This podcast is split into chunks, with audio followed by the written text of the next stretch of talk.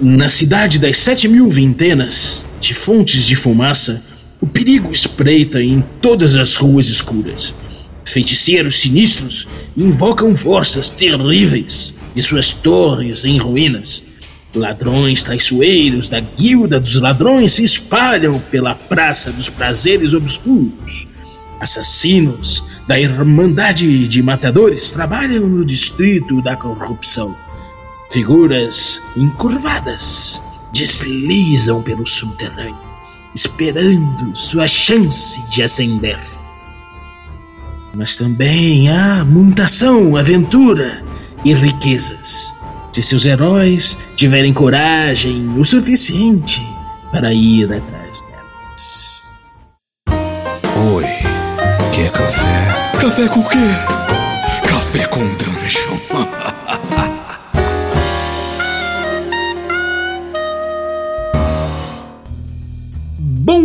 Amigos do Regra da Casa.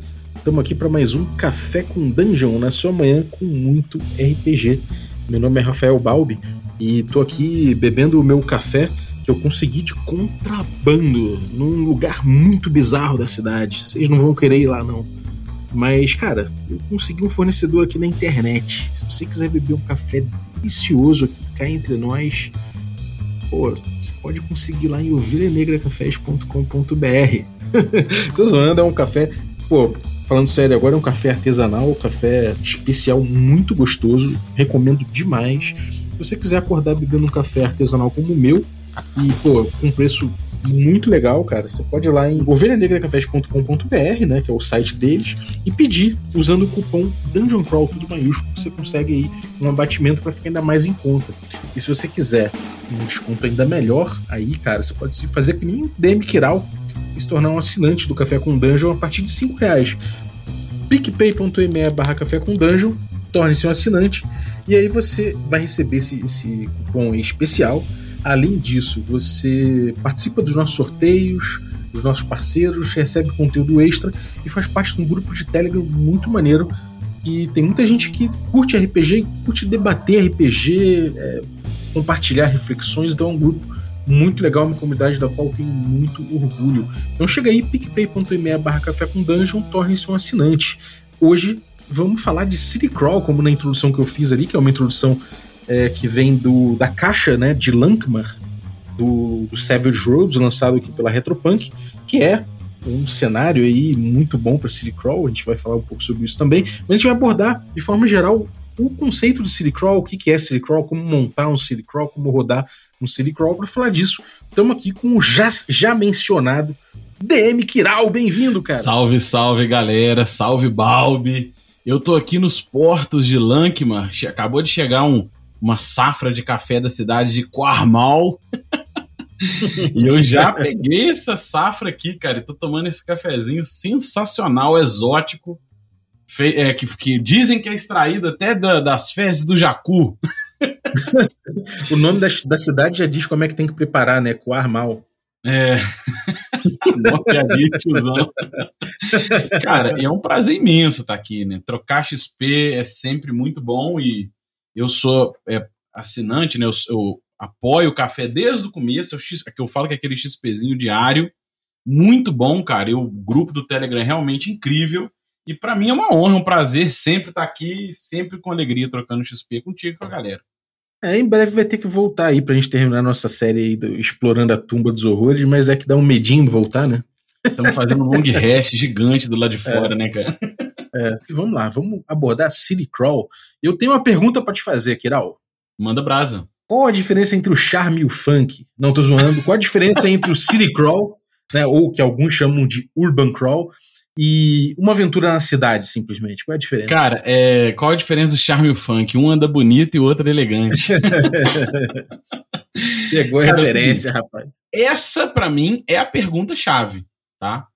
é a pergunta-chave. E a gente poderia extrapolar ela para você falar qual a diferença de um jogo em que a aventura vai se passar numa dungeon e um dungeon crawl. Qual é a diferença uhum. de um jogo em que a aventura vai se passar nos ermos e um hex crawl?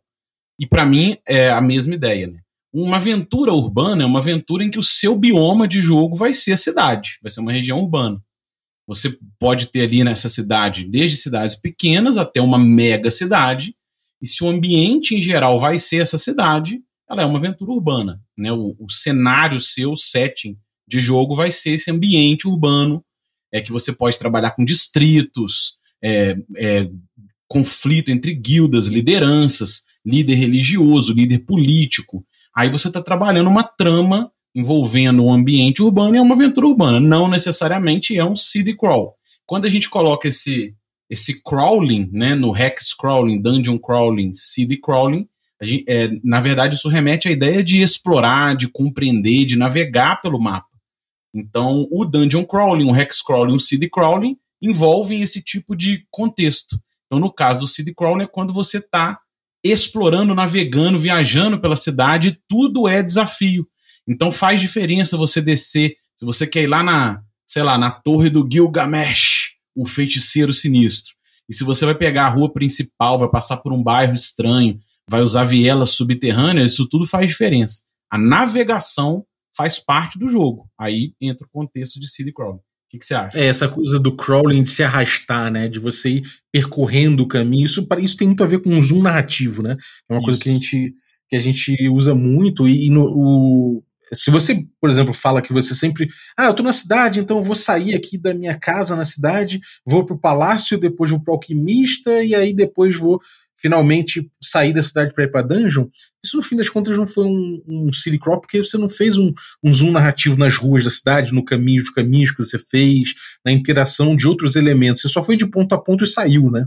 Isso aí. Então, essa coisa do zoom narrativo, de você falar, qual caminho que você vai fazer para tal local, né? Isso pode influenciar. Você pensar que, ah, cara, não faz diferença o caminho que eu vou fazer. No City Crawl é para fazer diferença, né? Isso. Se você, você vai passar pelo distrito dos ladrões e você tem uma dívida lá, porra, sabe? É, pode ser que aconteça uma merda no caminho, mas não, se você escolhe ir para um, um outro caminho, um caminho na teoria mais tranquilo, um caminho ali onde, onde tem as guildas e não sei o quê, porra, por outro lado, você pode ser um mau elemento visto ali, um aventureiro, o cara, porra, da tua laia. Então, esse tipo de coisa é para fazer diferença no City Crawl, né? Então, acho que essa é talvez seja a diferença. Você botou muito bem que é a questão do crawl, né? Acho que esse, essa coisa do crawl aí faz, tudo, faz, faz muita diferença mesmo. Isso, é, cara, imagina que a gente vamos ampliar aqui, que você já abordou vários vídeos de hex crawling, hex crawling, né? Vamos, vamos ampliar aqui a ideia de pensar o seguinte. Cara, eu quero ir até a, o Forte da Vela. Eu quero ir até o Forte da Vela. Qu quanto tempo tá de viagem? Ah, tá três dias de viagem daqui. Ah, então beleza. Depois de uns três dias, você chega no Forte da Vela. Pronto, você não fez nenhuma viagem, né? Você partiu uhum. aqui, avançou três dias chegou lá. Agora, não, peraí, você vai por onde? Ah, eu quero ir pela, pela estrada litorânea, ah, eu quero viajar por ali. E aí você vai começar a avaliar como árbitro, né? Avaliar o caminho que vai ser tomado, quais riscos tem ali, você vai passar por um pântano perigoso, de repente ele é habitado por um troll, o caminho mais curto, mas ele é mais perigoso. Então, isso trazendo isso para o ambiente urbano é a mesma coisa, né? É, é você trazer para esse bioma urbano o, o, as decisões de navegação e o impacto disso. Se tem uma guilda ali, se às vezes essa cidade foi construída sobre o alicerce de uma ruína, uma ruína antiga, de outra civilização. Então, se você só fizer de pontos em pontos, não necessariamente é um crawl, o que está tudo bem também, né? Às vezes uhum. você vai lá na torre do Gilgamesh, negocia com ele, ele fala que corpos estão sendo roubados do cemitério lá do, do Frei Tuck.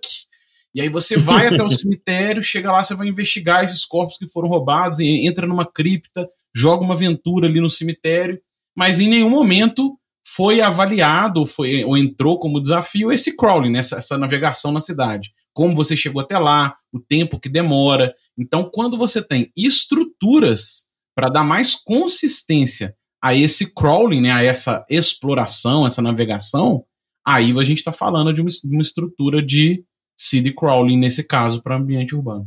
Exatamente, cara, concordo plenamente. Você falou uma coisa que eu acho muito central, que é justamente você ter estruturas que levem os jogadores a tomarem decisões importantes a respeito desse, desse meio entre os pontos de interesse, né? É, eu acho que a chave realmente está tá, tá, por aí. Muita gente vai falar: ah, qual a diferença? Se no fim das contas eu posso simplesmente dizer o que aconteceu no caminho, se ele for para um caminho ou para outro. Justamente está na decisão né, dos jogadores. Você vai, vai fazer com que os jogadores tomem decisões no, no meio do caminho. Essa, essa estrutura que você vai criar vai levar os jogadores a tomar essas decisões, e essas decisões vão ter impacto no cenário. Agora, como prepara um jogo desse, cara? Como é que prepara essas estruturas? O que, que são essas, essas estruturas?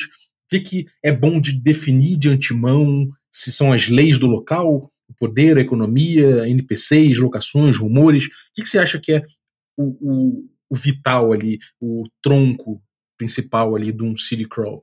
Cara, só para fazer um complemento, né? É, é, esse também é um ponto forte, mas só para fazer um complemento, não tem problema nenhum você não transformar a, o seu jogo urbano. Você quer jogar um jogo no ambiente urbano e você usar ele como um jogo urbano sem essa navegação como desafio, não tem problema nenhum. A grande pergunta é onde está o seu jogo, né? O seu jogo ele vai trazer esses elementos de viajar entre a cidade como parte do desafio. Vou passar uhum. num ambiente, num distrito que é dominado por uma guilda e eu já arrumei treta com esses caras, e então tem chance de eu encontrar com eles ali. Ah, não, essa região é uma região onde o, o, o, o nobre local, né, o chefe local é um líder religioso, é região de um templo, é a região onde ele tem é, templários que guarnecem as ruas em volta. E você transformar esse tipo de mini ambientes dentro, dentro da cidade em algo de jogo, em algo que vai virar desafio de jogo, aí é um estilo de jogo. Aí você está transformando o seu jogo em um CD crawling. Você não abordar isso, mas ainda querer uma aventura urbana, mas de navegações de ponto em ponto, ó, você depois de meia hora você chega até o castelo. Aí lá no castelo você faz o, a, a, o, a, o encontro com o rei. Ah, depois de 20 minutos você chega até o cemitério. Beleza, você está indo de ponto em ponto e é outro estilo de jogo, tudo bem. Aí, uhum. beleza, agora vem essa pergunta, né? Como fazer isso? É esse desafio que eu estou começando a amadurecer é, na cidade de Ouro Branco, né? Numa uma cidade que fica dentro de uma fenda lá na campanha de Zahara, onde eu estou começando a explorar e trabalhar esses elementos para um CD crawling mais consistente. Uhum. E eu não, assim, eu posso dizer que não existe uma fórmula perfeita, a gente tem que ir por, explorando, melhorando e tal.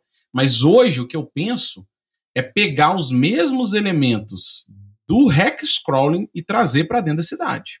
Então, o que que eu, qual que é a ideia que eu tenho trabalhado? Eu peguei esse mapa da cidade, trabalhei ele em escalas hexagonais, só que numa escala menor, então eu dei um grande zoom, porque não, a gente não, não, não é uma viagem por grandes ermos, né? escalas de 6 milhas, é, alguns mapas 10 milhas ou 5. Não, eu não estou usando essa escala, eu estou usando hexágonos de uma milha.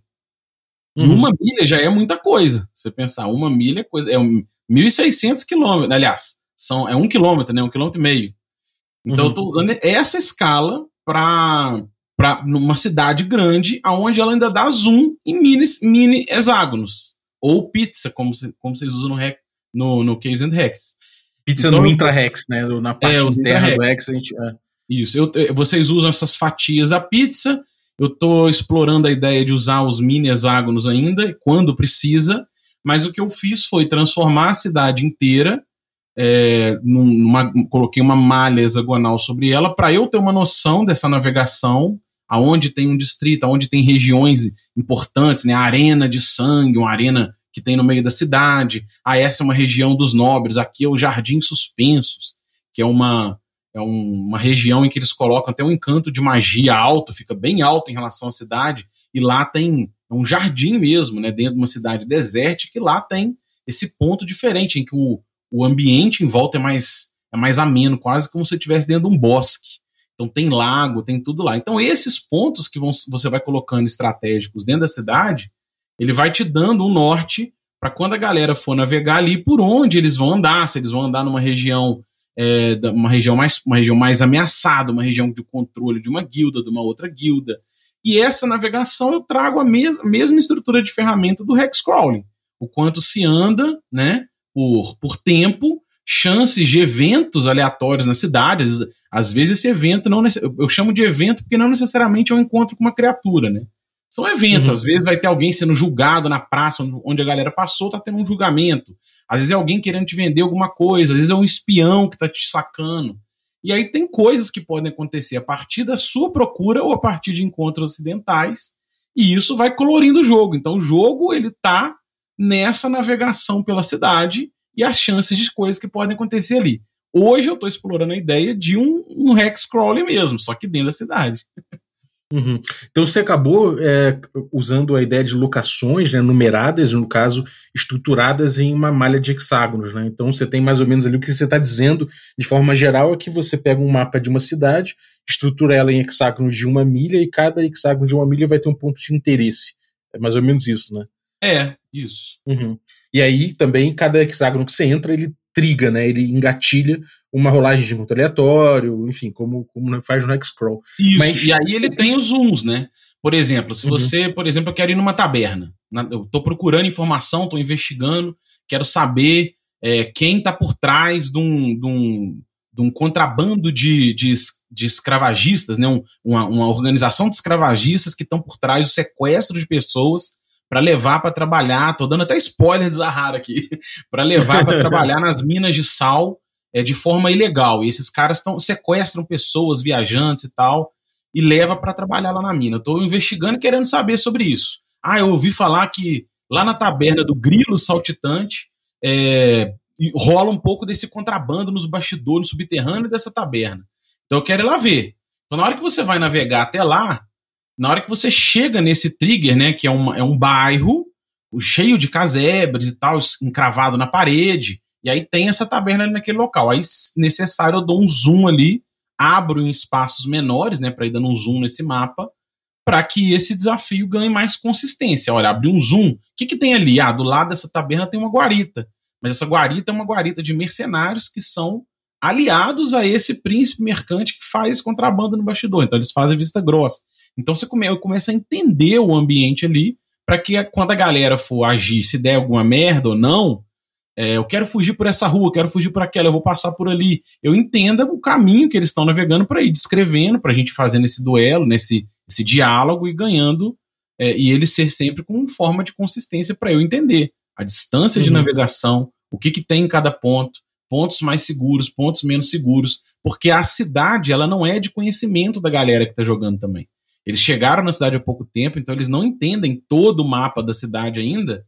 É, então eles estão ainda um pouco perdidos. Então, como forma de transformar isso em desafio, a navegação pela cidade, eu estou explorando como jogo também. Mas isso tem hora que você pode não querer. Às vezes não tem desafio, né? Às vezes eu quero ir até a taberna tal para passar a noite, ok. Não precisa o tempo todo também ser desafio, né? Uhum. E cada hexágono você já define o que tem dentro dele sempre, ou você deixa emergir, ou tem alguma tabela que você, que você joga previamente ou durante? Como é que funciona isso aí? É, é, esse espaço de geração?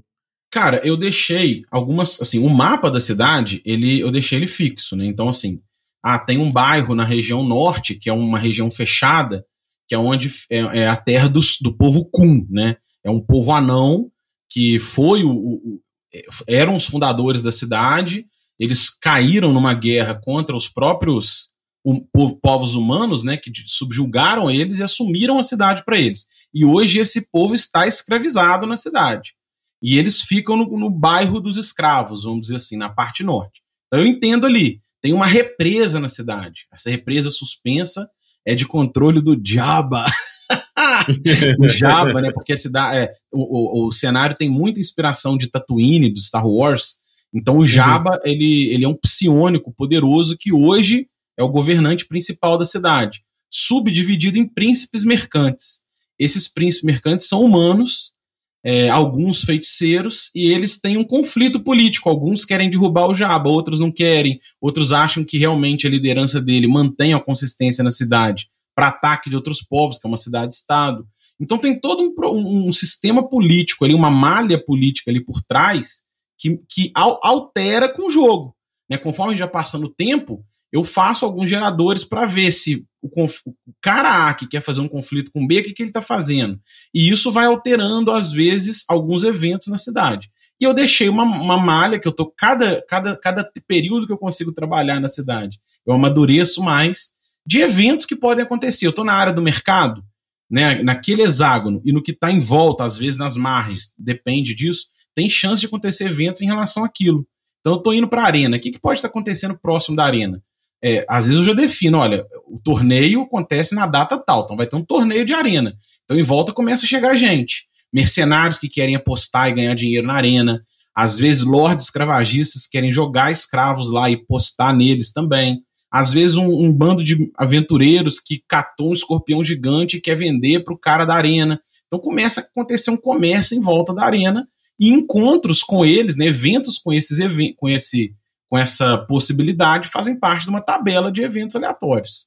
Então, cada região está construindo uma mini tabela para, quando for necessário transformar isso em desafio, ver o que, que pode estar tá acontecendo. Né? Uhum. Então acabou que o teu, a tua estrutura foi de, de hexágonos mais para representar áreas, né? Áreas físicas, por assim dizer, é, da cidade, né? Sim, é, sim. é, possível, tem muitas fórmulas na internet, se, se você que está ouvindo aí for pesquisar, você vai encontrar muitas fórmulas de city crawl, né? Ou, ou urban crawl. Você tem ali é, algumas fórmulas que lidam com, re, com representação de áreas físicas mesmo, né?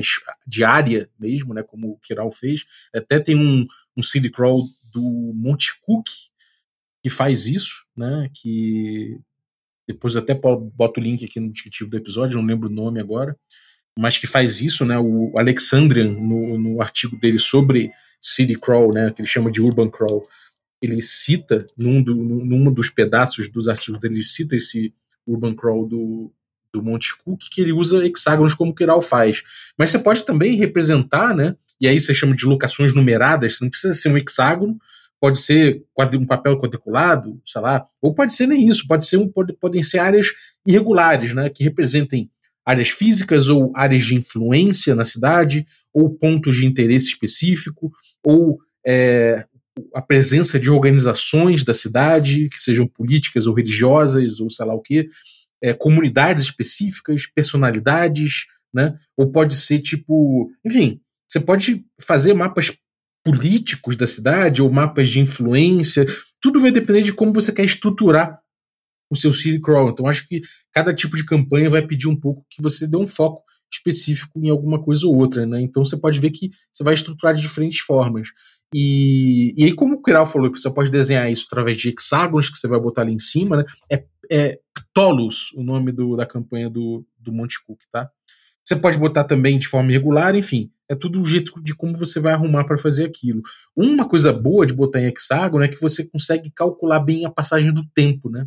Porque você sabe, você calcula de uma forma uniforme os espaços. Né? Se você bota uma malha é, irregular baseada em, sei lá, em, em, área de influência das organizações, você não tem muito como calcular exatamente quanto tempo passou percorrendo uma determinada, uma determinada área, uma determinada vizinhança, né? Então, é, como é que você calcula essa questão da passagem do tempo na tua aventura, o Kiral?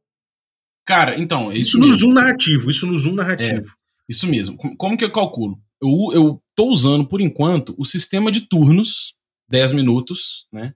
É normal do D&D Basic, D&D clássico, né? O sistema de turnos.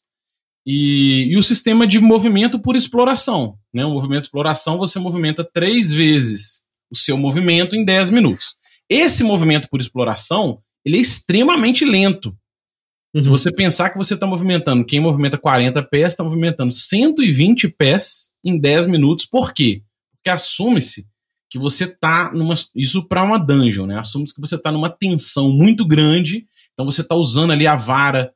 É, você depende do, do, do, que a pessoa descrever ficcionalmente do posicionamento dela. Olha, eu quero é, andar, eu quero pegar minha vara de exploração e, e cutucando no chão para ver se tem alguma placa de pressão. Olha, eu quero pegar a tocha, olhar para cima e vou olhando para o teto. Ah, então eu vou virar de costas para o grupo e vou olhando para trás. Então esse movimento extremamente lento justifica é, o movimento de exploração do D&D clássico. E o que, que eu fiz? Eu fiz três vezes isso, né? Então, ao invés de uhum. você andar 120, você anda 360 no mesmo ritmo de viagem, no, no, em 10 minutos na cidade. Então, o movimento de exploração na cidade hoje, eu estou assumindo que é três vezes o movimento de exploração numa dungeon, para você estar nesse posicionamento de exploração. E aí eu faço, às vezes, o jogo de 10 em 10 minutos para avaliar. É, essa, por enquanto, é o que eu estou abordando. Então, quando chegou numa cidade, você quer avançar ali, chegou num bairro né, específico, quer avançar por ali, eu estruturei assim. Mas isso é experimentação. Então, eu, por exemplo, só optei por colocar a cidade em Rex para experimentar, porque como eu estou amadurecendo conceitos de hexcrawling já no, desde o começo da pandemia, comecei uma campanha The Eyes of Dread para explorar conceitos de hexcrawling já nesse, nesse tipo de roupagem, né? O, o Balbi até foi lá no canal, a gente fez um bate-papo sobre o Ouro e Glória, o quanto amadureceu isso para o Bergotten. Eu experimentei o hexcrawling com Bergotten com o João Mestrano. E aí eu, eu, eu tenho explorado esse hexcrawling na Ilha do Pavor. Então eu trouxe isso para a cidade para ver qual é. Então está em experimentação. Mas uhum. de longe é a única forma de você fazer, né? Um outro exemplo, que o Balbo deu alguns exemplos aí bons, eu vou dar um outro exemplo, que é o que eu, tô, eu, estou jogando desde o começo da pandemia, esse ano, no final do, do, do segundo semestre passado, também tá parado, que é a cidade de Lankman do DCC, né? E aí eu tô como jogador. E nele tem um mapão extremamente detalhado. Ele não tem hexágono, não tem nada. Ele é um mapa da cidade gigantesco, todo detalhado na escala. E aí o, o amigo tá mestrando pra gente, ele tá usando a própria movimentação do personagem na escala do mapa para assumir. Ah, lá no norte tem é a região do, da cidade dos overlords, né? A cidade dos nobres. Então eles têm zona de influência.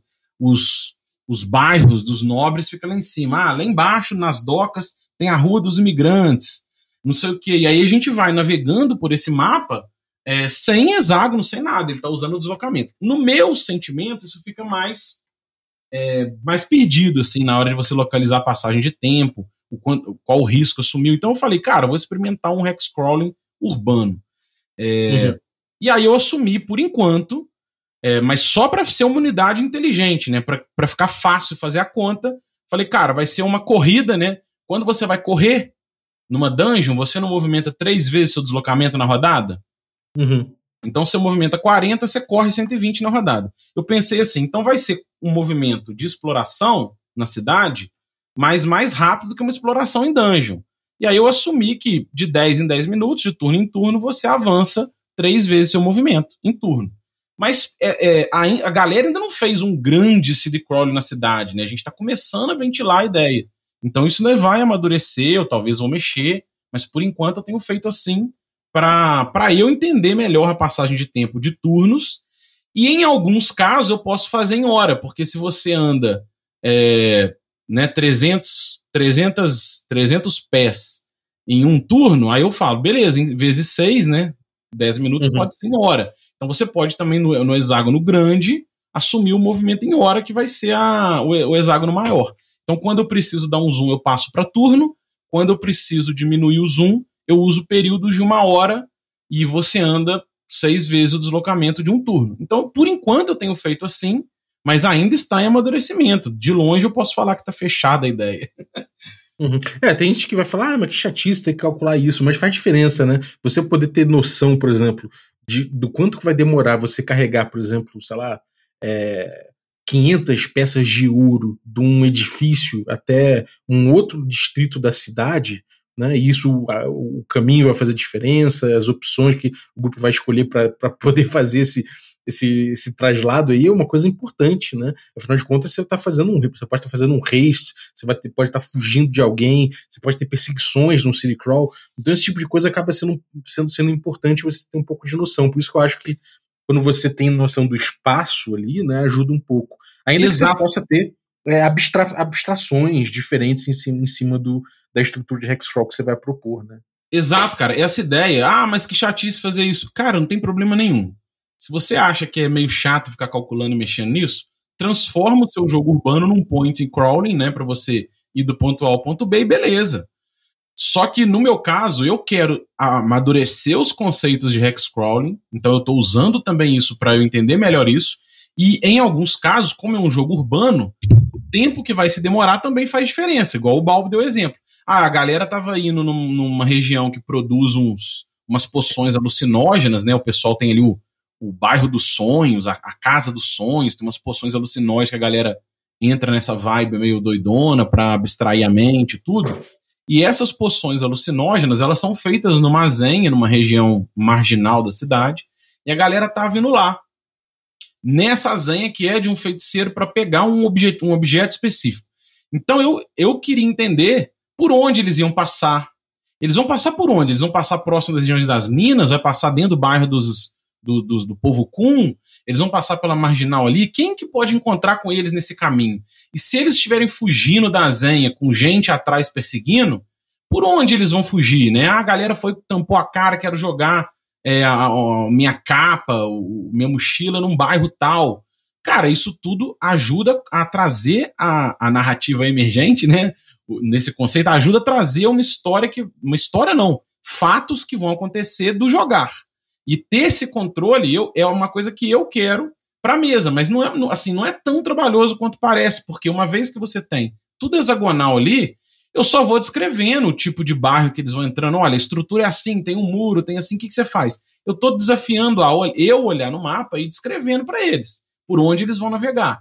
E eu tenho esse controle rápido, que você pode fazer de hora em hora para o hexágono grande, ou dar um zoom e fazer de turno em turno no, nos hexágonos pequenos. Mas é, assim, eu não acho chato nesse caso, porque é o jogo que eu quero experimentar. Mas de boa, se eu falasse assim, ah, não, tá muito chato isso, é. beleza, passa para um point crawling e faz o jogo urbano sem entrar nessa minúcia, né? É, é assim como no Hexcrawl, acho que eu, a chave aí é, você, é, é, ter significado isso, né? Uma vez que há significado, é, você enche essa, esse zoom narrativo aí de, de, de decisões importantes, vai ter significado, logo faz sentido você usar essas ferramentas, né? Isso. Agora, cara, e downtime, né? Que aí é o tempo alongado. Você já chegou a fazer downtime? Como é que você trata downtime numa aventura de City Crawl? Cara, isso aí é uma coisa que eu ainda tô pensando muito, porque no Lankman, né, a ideia do downtime do Lankman, como DCC, vamos lá, como DCC é um jogo muito pulp, eu acho que dá para você, na estrutura do DCC, porque o Lankman que eu tô jogando é do DCC, né? Você falou que tem o do Savage Worlds, eu não faço ideia como é na, no sistema do Savage Worlds. Mas no sistema do DCC, vamos, vamos pensar aqui, cara, vamos trocar essa ideia. Que aí é bom para amadurecer a minha ideia. no DCC, se você fala assim, cara, vocês estão andando por um deserto, seu camelo caiu com sede, a sua, o seu odre já está com pouca água, vocês estão ali, o sol batendo no lombo, quando você vê os muros de uma cidade na frente, né? aquele conto do Kona lá da cidade dos sonhos e tal. Aí você transforma isso numa aventura. Acabou essa aventura, você pode passar um ano, né? Depois de um ano, vocês estão num barco, viajando pela costa da cidade, não sei de que e tal. Porque saltar de pontos em pontos tem muito a ver com essa literatura pulp. E eu acho que isso tem muito a ver com DCC. Então, em Lankman, uhum. quando o, cara, o nosso amigo lá que está mestrando pra gente, ele avança ali um ano, beleza, entendeu? Não tem problema. Porque depois que você fala, ah, cara, a gente fez uma treta muito grande, a gente vai fugir da cidade, nós vamos pular no porto, pagar um cara e fugir da cidade por um tempo. Aí ele pode falar na próxima sessão assim, cara, passou um ano, vamos usar um gerador aqui. No, no livro do Diogo Nogueira, no adendum do Espadas Afiados Feitiços Sinistros, tem muito gerador disso, de depois que você passou um tempo, o que, que aconteceu, né? É, de repente um, um, um, líder religioso da cidade morreu, uma guilda assumiu o controle do lugar, é, algum amigo seu, algum aliado seu ou ganhou poder ou perdeu, está preso.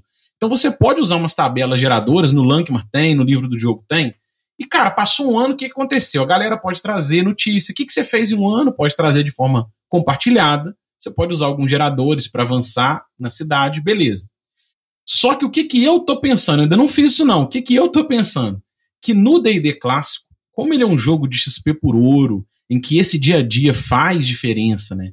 Faz diferença, cara. O que, que eu vou fazer amanhã, como que eu vou acampar, aonde que eu vou dormir. Então, eu não sei ainda se eu iria ferir a estrutura do jogo se eu falar assim, cara, passou um ano, o que, que vocês vão fazer? Então eu ainda tô me questionando com isso, cara. o que, que você acha? É, cara, eu, acho que no, nesse tipo de jogo, né, a passagem do tempo é muito importante mesmo, assim, é tanto no, no micro quanto no macro. Afinal de contas, o, o, você tem ali coisas que vão evoluir dentro da cidade, né? Vamos supor, você pega aí, tudo bem que não é um city crawl, né, mas você pega um exemplo aí de, de Biergoten, né, o fato de muitos aventureiros começarem a voltar com dinheiro para a cidade inflacionou a cidade. Então, esses, esses, fatos, esses pequenos fatos vão acontecendo, vão alterando é, é, a paisagem da cidade e as engrenagens da cidade. Né? Então, a gente sabe que podem acontecer coisas, podem acontecer fatos novos. De repente, uma companhia de, sei lá, de mercenários resolveu se, se hospedar na cidade durante um tempo. o que que vem disso aí, né? Eles estão só de passagem? Qual o objetivo deles ali? Será que, isso, será que alguém vai querer é, aproveitar a presença deles aí para alguma coisa? Né? Ou, sei lá, é, na cidade chegou um comboio de um grande comerciante. Nesse meio tempo, como é que isso influencia? Eu acho que esses, esses fatos, além dos, do, das próprias engrenagens que já estão em curso ali, né? O que no Dungeon World o pessoal chama de frente de aventura, é, eu acho que são importantes da gente manter, da gente manter uma, um olho atento como mestre. Pra gente entender que quanto mais o, jogador passa e ele vai falar, ah, eu vou passar um tempo estudando espada, eu vou passar um tempo, sei lá, fazendo determinada coisa é, que, que, que leve mais tempo e que não tem o interesse de dar um zoom narrativo naquilo, é bom entender que o tempo vai passar e que certas coisas vão acontecer, né? Certas coisas vão acontecendo. Obviamente que a gente pode dizer para o jogador, mais ou menos, se o jogador tomou alguma precaução, sei lá, botou, sei lá, contratou um, um monte de gente pela cidade para ser um, uma rede de informações para ele, isso vai fazer toda a diferença, porque você vai dar mais informação para os jogadores a respeito do que vem acontecendo na cidade a respeito disso. Senão você pode passar algum, algumas uh, algumas noções maiores do que vem acontecendo, né? Outra coisa são os recursos que o grupo vai gastar. O quanto custa na cidade você você ficar hospedado ali para treinar, sei lá, treinar besta? Quanto tempo? Quanto tempo você precisa para treinar besta? Um mês? Quanto tempo dura ficar um mês ali? Né? É. E, quais as condições que você vai ficar? Com quem você vai conviver? Você vai ficar na, na, cidade dos ladrões? Vai ficar na parte baixa da cidade, onde tem a população mais pobre e onde tem mais riscos? Ou você vai ficar numa taverna porra, ultra fancy, cheia de, de aristocratas e, e guardas é, e né, milícias pessoais mas por outro lado que garantem uma certa segurança. Onde é que, que você vai fazer? Onde é que você vai passar esse tempo? Então, essas decisões elas passam a ser importantes. E aí, uma vez que você amarrou isso com o teu cenário e, e botou certas, certas, certos impactos das decisões relativas a isso, ao tempo principalmente, aí eu acho que vai liberar, né? Acho que acho que é, é muito por É porque, assim. cara, eu sim, concordo. É porque eu penso assim, tem coisas que o grupo vai fazer que vai ajudando a moldar a cidade, né? Você faz uma aliança com um taberneiro, você faz um contato aqui, você rouba o tomo de um, de um cara, de um feiticeiro. E tá aí, com fogo cara, igreja maligna, sei lá. É, e de repente esse cara que você foi lá e roubou o tomo dele, ele vai contratar mercenários para descobrir quem é e para vir no seu encalço. Vai virando tipo um GTA nessa. Ativou um, um alerta ali, cara. Quem são esses caras? E aí você vai criando uma, um, assim, a engrenagem da cidade, né, a, a, o bioma urbano ali, ele vai sendo moldado pelas suas ações. Em algumas uhum. coisas ele não é moldado pelas suas ações, mas outros eventos vão impactando na sua própria vida. Né? Às vezes o lugar que você, na estalagem que você estava hospedado, o dono foi assassinado. E aí? Sei lá, ele foi envenenado por alguém, outra pessoa assumiu o controle desse lugar. De repente, um príncipe mercante, que era o lord desse distrito, ele, ele desapareceu. E outra pessoa assumiu esse controle, de repente ele aumentou a taxa de imposto ou ele ou agora é proibido usar arma na cidade. Um, um, príncipe mercante foi assassinado, eles colocaram um decreto lá que não pode usar arma. O pior, cara, ele foi assassinado por magia. E eles colocaram um decreto que todo, todo conjurador, né, todo usuário de magia agora é inimigo. Deve ser monitorado e controlado. Então vão ter coisas que vão impactar na sua vida, vão ter coisas que você vai fazer e vai impactar na cidade, que de repente você avançar um ano, você dá um salto ali meio, meio maluco nisso. Então eu tô me questionando de como fazer isso melhor, né? uhum, sim.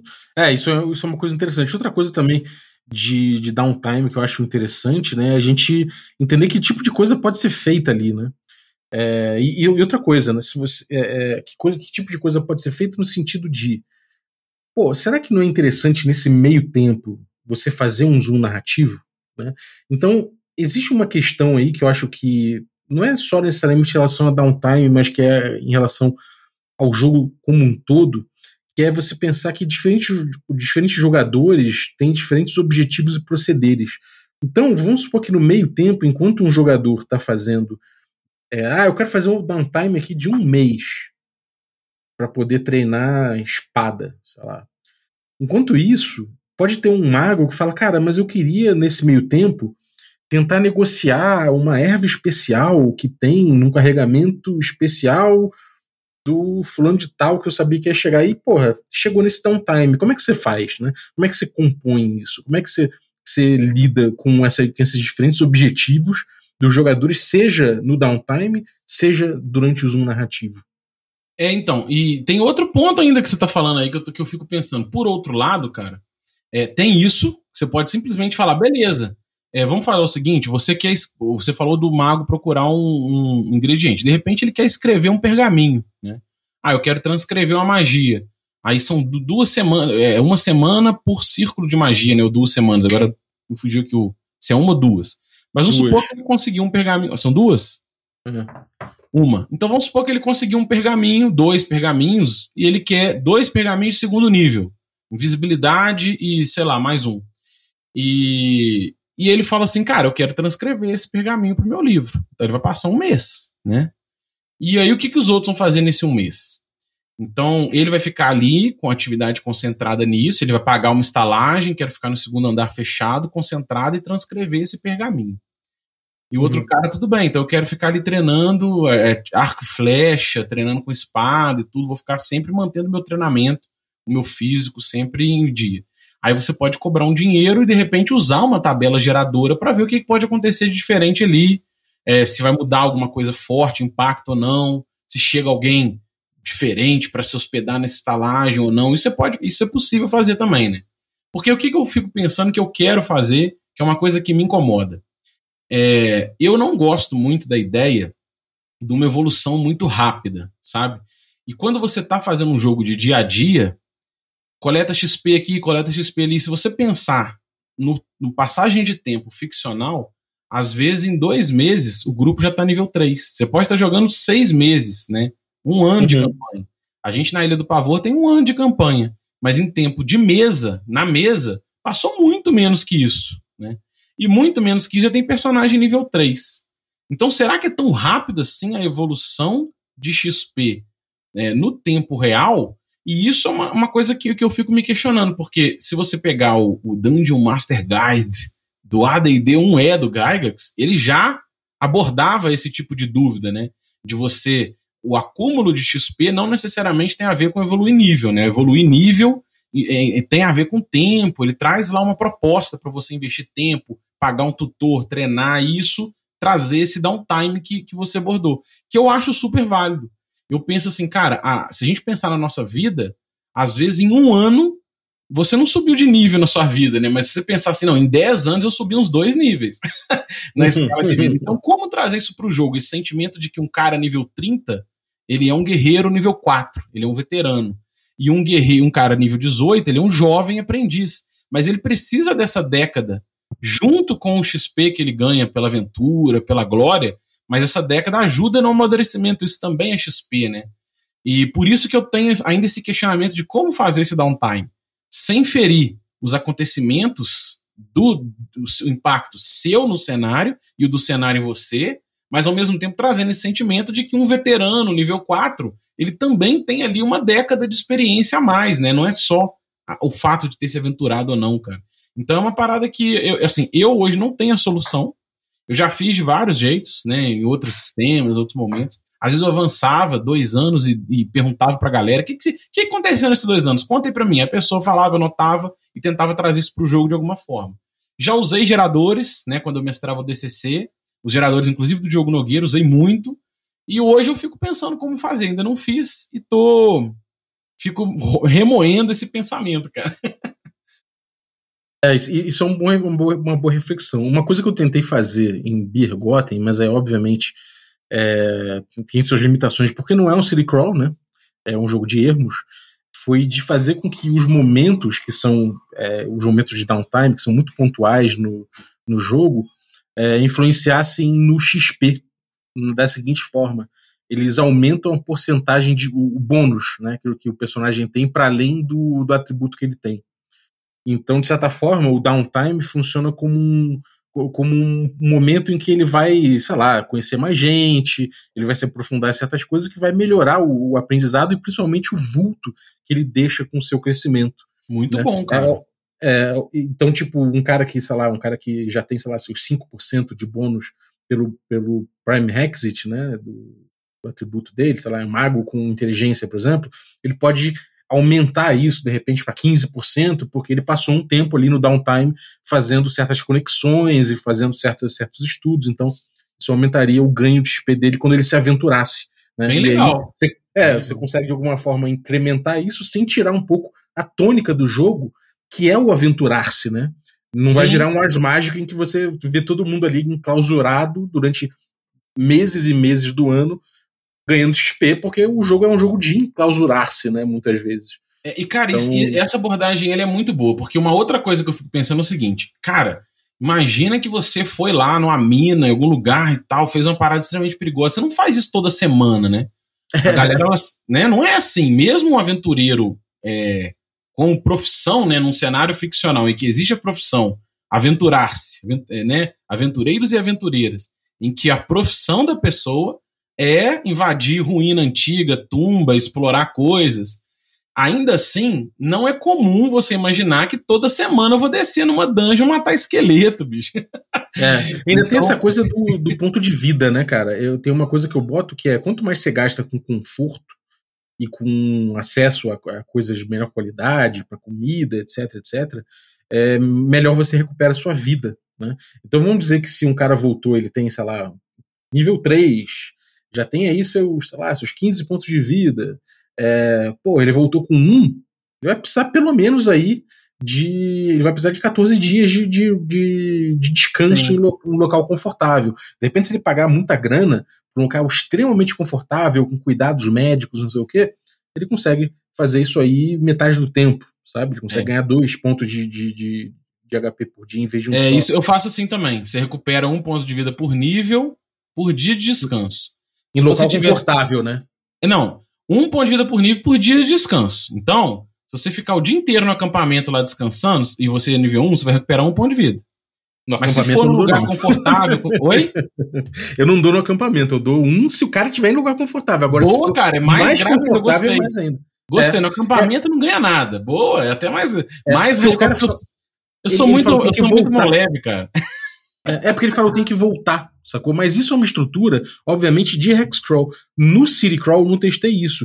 E aí, tipo, talvez seja importante você deixar isso dessa forma que você botou.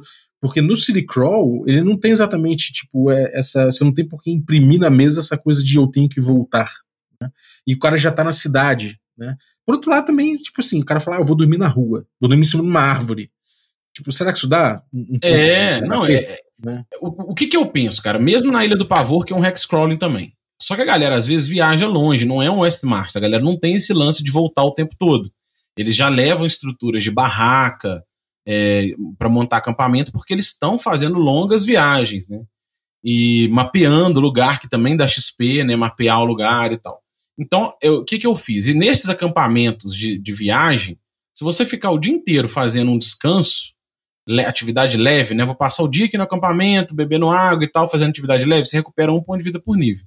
Se for em locais confortáveis, né? Voltei para a cidade, eu tenho segurança, eu não tenho aquela tensão do risco de chegar uma criatura. O ambiente é favorável, dois pontos de vida por nível. E se você tiver num lugar top, cara, eu tô numa casa de cura lá do, do Tolkien. né? Eu tô pagando alguém em lugar caro, comida boa e tudo, aí é três pontos de vida por nível. Então já traz essa necessidade de um downtime para você se recuperar. Mas eu pensei numa outra coisa aqui, Bal. O que, que você acha, cara? Eu vi uma vez uma ideia num grupo lá do, do Facebook, eu não me lembro qual dele, já tem tempo. é, da pessoa falar assim, cara, o meu ponto de vida, ele não é fixo. Quando vai começar a aventura, a pessoa joga o dado de vida. E aí acabou a aventura, joga de novo. Entendeu? Então, dá- o- na verdade, o que você tem é dado de vida, você não tem ponto de vida. Então vai começar a aventura, eu jogo ponto de vida. E o que, que você acha da ideia? Eu- não sei se isso é bom ou ruim, tá? Eu nunca usei. Eu li a ideia da pessoa no Facebook. Ó, eu sou um mago, vou me aventurar, beleza, vou jogar o ponto de vida que eu tenho para essa aventura. Um. Depois eu voltei na cidade, comi, descansei, e aí aumentei ou diminui o ponto de vida. E se você atrelasse a esse downtime também o fato de você ter vantagens no ponto de vida, por exemplo. Você ficou muito tempo vivendo bem, comendo bem, gastando bem, você vai jogar o seu dado de vida, mas se você tirar até. Se você tirar um, um D8, tirar um, dois ou três, ele vale quatro. O mínimo é quatro. Ou você joga duas vezes o dado de vida. Ou né? joga duas vezes, ou joga três vezes, entendeu? Cara, eu gastei Uhum. todo o dinheiro pra viver na melhor qualidade possível por 10 dias. Beleza, então agora na próxima aventura você vai jogar três dados de vida e pegar o melhor. O que, que É, você acha é ideia? interessante. Eu acho interessante, mas tem uma volatilidade aí que eu acho perigosa, né? Tipo, É. você é um fighter aí, nível alto. É, pô, você vai falar, cara, eu vou, eu vou sair aqui com três pontos de. sei lá, com nível, sei lá, nível 5.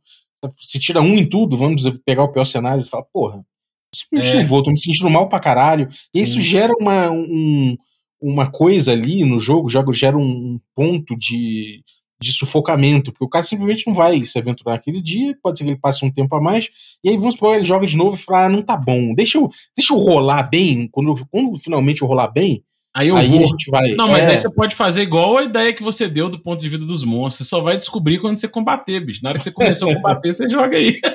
é, eu acho um pouco injusto, porque o cara, o cara provavelmente não ia estar se sentindo bem, sacou? Não, é lógico, eu tô brincando aqui, assim, É. eu ainda uso o fixo, né? O ponto de vida fixo. Eu só fiquei pensando nesse conceito do ponto de vida não necessariamente ser um ponto de vida, ele ser aquele ponto de combate, né? É, E aí concordo contigo, mas você sentir isso. Você tem um D8. Entre 1 e 8, essa janela, daria É alguma informação ficcional, né? Se você tá mal, se você não tá, eu concordo contigo. Não, assim, eu acho que a ideia é boa, dá pra trabalhar em cima, mas eu acho que ainda tá muito crua. Mas, eu Mas acho essa ideia do XP é eu gostei, ideia. essa aí eu vou adotar. É. É, eu vou É. colocar ali, dependendo do nível que você investir de downtime, você ganha mais 5%, dependendo do nível, mais 10%, entendeu? Se você não É. gastar nada, cara, igual você falou, cara, eu quero dormir num saco de dormir no meio da rua, beleza, não tá valendo nada. Gastou uma qualidade de vida intermediária, mais 5%, no mínimo X dias, gastou uma qualidade de vida top, mais 10%. Eu vou, vou, vou experimentar essa.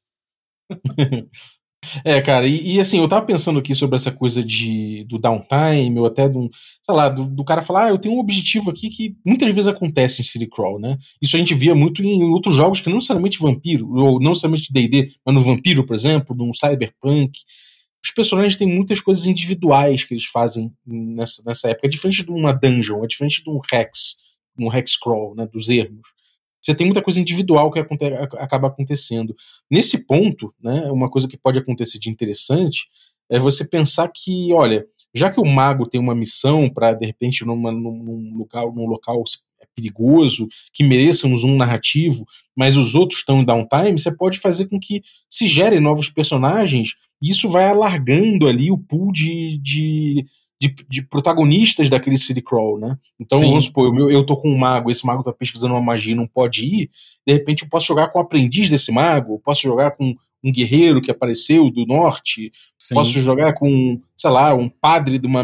Então isso vai alargando o cenário, né? E você vai jogando com um pool maior de, de personagens. né? É, é que é uma coisa assim, o jogo é você. Quem tá jogando é o Balbi, né? É o Kiral.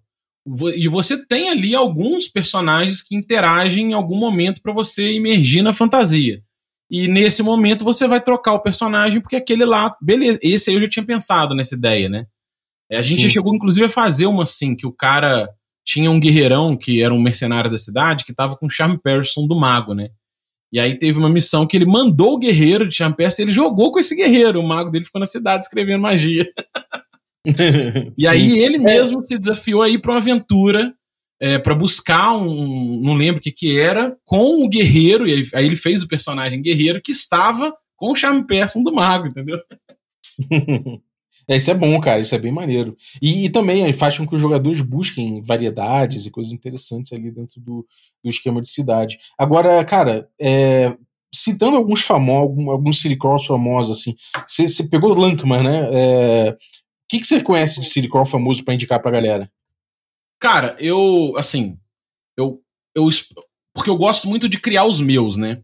Então eu pego de algumas inspirações. Até onde eu sei, a primeira publicação de um CD Crawling, né? Se você quer mergulhar no old school, é o a cidade-estado do. A, é, cidade-estado do, do Overlord Invencível, né? The Invincible Overlord. Sim.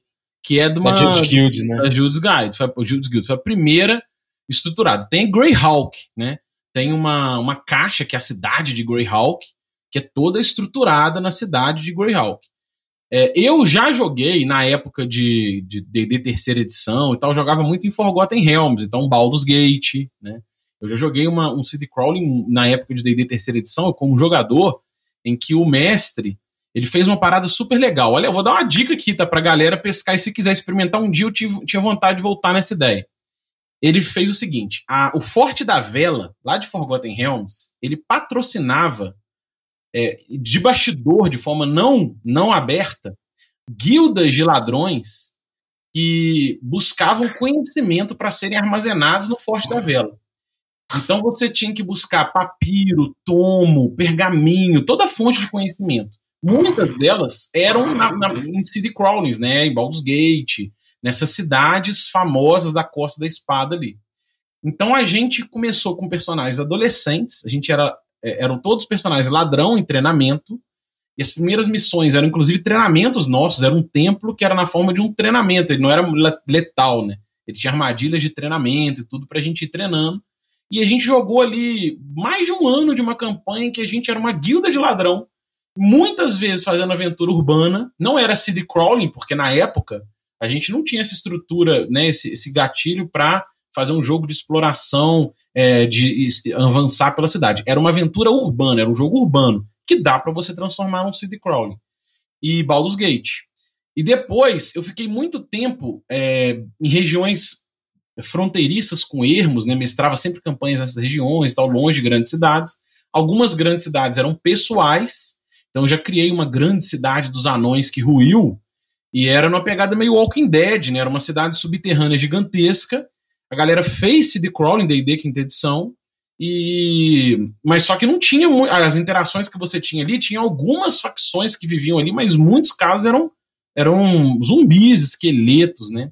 algumas guildas, que, é, de, alguns uh, grupos de exploradores que estavam também na cidade. E essa agora é pessoal que eu também estou desenvolvendo. Então, o que eu posso falar? Baldur's Gate, Lankman, a cidade de Greyhawk. Que mais, Baldo? Cara, tem. Bom, tem um que é, é proibidão aí, né? Com conta do, do autor, que é ah, o. Ah, verdade, verdade. O Zach Smith, que é um cara que é, enfim, um, um babaca, né? É, realmente não, não, não, vale a pena comprar o, o, o rolê dele, mas não tem como não citar muito, ele é muito importante, eu acho, na definição de City Crawl. E ele tem algumas soluções que são de fato interessantes, né? Que eu é tenho o, esse livro, cara, é, é, é verdade. É. Ele tem é, mas assim, eu nem quis citar, na verdade eu não lembrei, mas você lembrou bem. Eu tenho o livro e pensando em conteúdo, ele é riquíssimo para pensar nisso que a gente tá falando. É, mas bom você ter sempre é essa vírgula, né? Você tem esse parênteses aí. É, tem pôr esse asterisco mega aí. É. E, mas assim, ele tem um crawling interessante de vizinhança em vizinhança, né? E, e isso aí, tipo, você, você ele define as vizinhanças do, do ambiente ali, ele mostra você como faz. Uh, tem rolagem de encontro trigada quando você passa de vizinhança em vizinhança. Você, então, você falou o nome? É o Vorheim, né? Ah, isso mesmo. Que é Pensei que você não ia é, nem falar o nome. que é dentro da, tipo, as vizinhanças são a estrutura que ele propõe, né, que trigam ali a jogada, os encontros possíveis. E você joga o dado, e uma coisa curiosa, né, você joga um dado, o número que vai saindo, você vai anotando no papel. Então, e esse desenho do número indica o caminho do, do que, que, que, se faz na cidade até o objetivo. Então, se sair um 1, por exemplo, os jogadores vão sair na ponta do 1 ali por cima, tem que virar num, num ângulo agudo para o sul, depois virar ali para é. leste, por exemplo, e chegar na perninha do 1. No, é que na isso base na prática, da... a ideia dele na prática é que cada Vornheim vai ser única, né? Porque é, você vai é gerando um os bairros com o, o, o city crawling. Então você vai construindo a cidade no jogar é bem legal também, mas tem esse super asterisco, é, é difícil é. O City State of the Invisible Lord, que você citou, é muito interessante porque a organização dele é feita rua por rua. Olha que doideira. Então tem muito material. Agora, a descrição de cada rua é muito sucinta. Tem um, um NPC notável, uma descrição curta, um encontro possível, né? A chance ali você joga com um D6. Se cair um, você rola uma probabilidade de ter um encontro. Então, é uma estrutura, uma estrutura bem particular, assim, e, e cada rua tem seu rumor ou uma lenda, né? Aí você é, tem e... também Lankmar. Ah, fala. Isso que eu ia falar, eu falar assim, a, a, o Lankmar, eu não sei como é que é o do Savage Worlds, e não sei também, não tem o material do AD&D lá de 85, que foi a primeira vez Sim. que o Lankmar foi publicada, né? Mas o do DCC, eu tenho a box aqui, cara. E ele tem um livro, é, a box vem com vários livros, né? Tem o um livro de regra do cenário, tem o um mapa do cenário, tem o um dos personagens, tem um livro só da cidade chama Lankman, cidade da toga, da toga negra, né, da toga preta, Black Toga. E é um livro todo da cidade. E o mapa é super detalhado, rua por rua também. Então, uhum. assim, eu não, eu, eu não mergulhei muito para ler porque eu não quero tomar tanto spoiler porque eu tô jogando esse. Mas Uhum. é, uma análise por alto, a quantidade de informação é riquíssima. Então, é, é uma também uma vibe para se pensar, né? E não É. sei se vai vir em português, né? Esse eu não sei. Verdade. E pra fechar, queria dar um- uma recomendação, do caso você curta, Cyberpunk, ou coisa futurista, tem um Augmented Reality, que é um Holist- Holistic City Kit for Cyberpunk Games, que tem 50 tabelas, 250 NPCs, tem muito material pra você fazer um city crawl cyberpunk, e é de graça na, na Drive-Thru RPG, eu vou deixar o link pra vocês. Kiral, no mais, cara, acho que já bateu aqui nosso horário, tava olhando aqui, já, já explodiu, então vamos Já fechando. explodiu. Encontros aleatórios, chance de 5 em 6. Vamos lá, vamos fechar. Conta aí pra galera que você tem aprontado. Depois você volta aí pra falar mais, obviamente. Mas conta aí pra galera que você tem aprontado. Cara, com todo prazer, né? Eu quero agradecer, só tem a agradecer, cara, a comunidade, a você, pela essa troca de XP, desde o mergulho lá do, do, do, do- primeiro financiamento coletivo que você fez a live, esses qua- quatro, cinco anos aí, de- com quase cinco anos, cara. 2017, 2022 são cinco anos. Cinco anos de troca de XP, cara, sensacional. Então só tenho a agradecer. Eu tenho um canal, né, o DM Kiral, tem também o Instagram. Eu vou deixar a árvore de links com Balbi. A gen- o canal é todo focado em old school, né? Que é o que eu gosto. Pra mim é um hobby, um grande prazer, então eu mergulho nisso. Então eu trago, tem resenhas de livro, de aventuras, reflexões pessoais. A gente tem live, vai ter uma agora, só que o, o podcast vai sair depois, com tomate. É, tem vídeo lá com Balbi, tem, tem vídeos de, de reflexão mesmo, tem algumas lives, eu tô mestrando lá.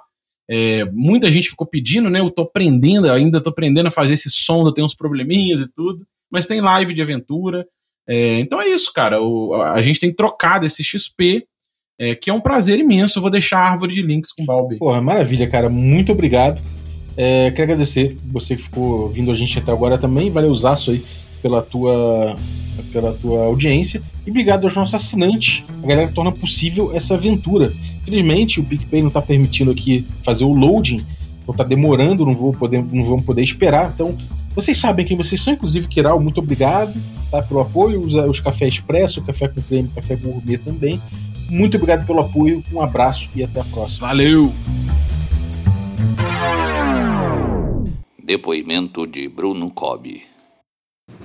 Café com Dungeon, acho que mais do que um- uma iniciativa de um podcast, mais do que um conteúdo digital, mais do que uma, um estudo aprofundado, né, necessário sobre a, a estrutura que compõe o jogo que a gente mais gosta, né, que é o RPG de mesa.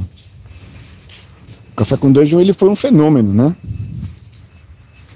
Ele ganhou prêmios, eleito pela comunidade aí como uma das fontes mais ricas de reflexão sobre teoria e prática de RPG, né? Agora na década de 20, 10, 20, né? Final da década de 10, início da década de 20. E cara, não sei nem dizer o tanto quanto, tanto que, tanto que mudou a minha vida como jogador, como narrador, mestre, DM, é, ter conseguido fazer parte, viver intensamente a parte acho que mais importante do café que foi a comunidade, né? É, fazer parte da comunidade do Café com Dungeon foi um privilégio. O Balbi reuniu cabeças muito geniais, gente muito interessante, é, generosa, honesta, num grupo de Telegram que a gente acompanhava praticamente todo dia. Muitas amizades se formaram em cima desse grupo, muitas mesas jogamos, jog, joga, ainda jogamos, né, no presente. E é um uma satisfação, um privilégio né, ter feito parte disso. Jogo RPG desde 1993, né? E o salto que eu sinto que os conceitos que eu entendi, a forma como eu via o RPG mudou É, a gente brinca até com a, a exalogia de podcast sobre ilusão, ilusionismo, né? Aquilo foi transformador para mim. Integrar a escola de Oil Fantasy, entendê-la, ou tentar entendê-la, mas viver a escola do, da fantasia óleo, seja ela como fluidez, seja ela como versatilidade, seja ela como pintura, foi transformador, foi fundamental, vai fazer parte para sempre da minha história, né, da minha escola, junto com, com todas as mesas que eu joguei, junto da comunidade aqui, os amigos e amigas que eu fiz. E agradecer ao Balbi pelo sacerdócio aí de do podcast nosso de cada dia e pelas reflexões tão importantes, tão fundamentais, tão necessárias que eu vou levar para sempre. Eu vou divulgar, vou repassar, vou evoluir, contribuir com a conforme eu puder, né? E salve, salve. Que venham muitos outros fenômenos como esse aí. Parabéns, Balbi, brigadão. Valeu, comunidade você pode mandar um depoimento seu falando como é que foi sua relação com o Café com Dungeon ao longo desses mil episódios. Você ouviu e maratonou tudo, você começou a ouvir agora e está tá começando a pegar os episódios. Qual a tua relação? Te trouxe alguma coisa maneira? Como é que foi o, Café com Dungeon na tua vida? Fala aí para mim, para mim que eu vou botar teu depoimento aqui. Se você mandar áudio, eu boto em áudio, se não, faço uma leitura do seu depoimento pra gente ir botando essas declarações aí a respeito do Café com Dungeon ao longo das, das 50 edições que faltam até o episódio 1000. Então, é isso aí, estamos na contagem regressiva oficialmente.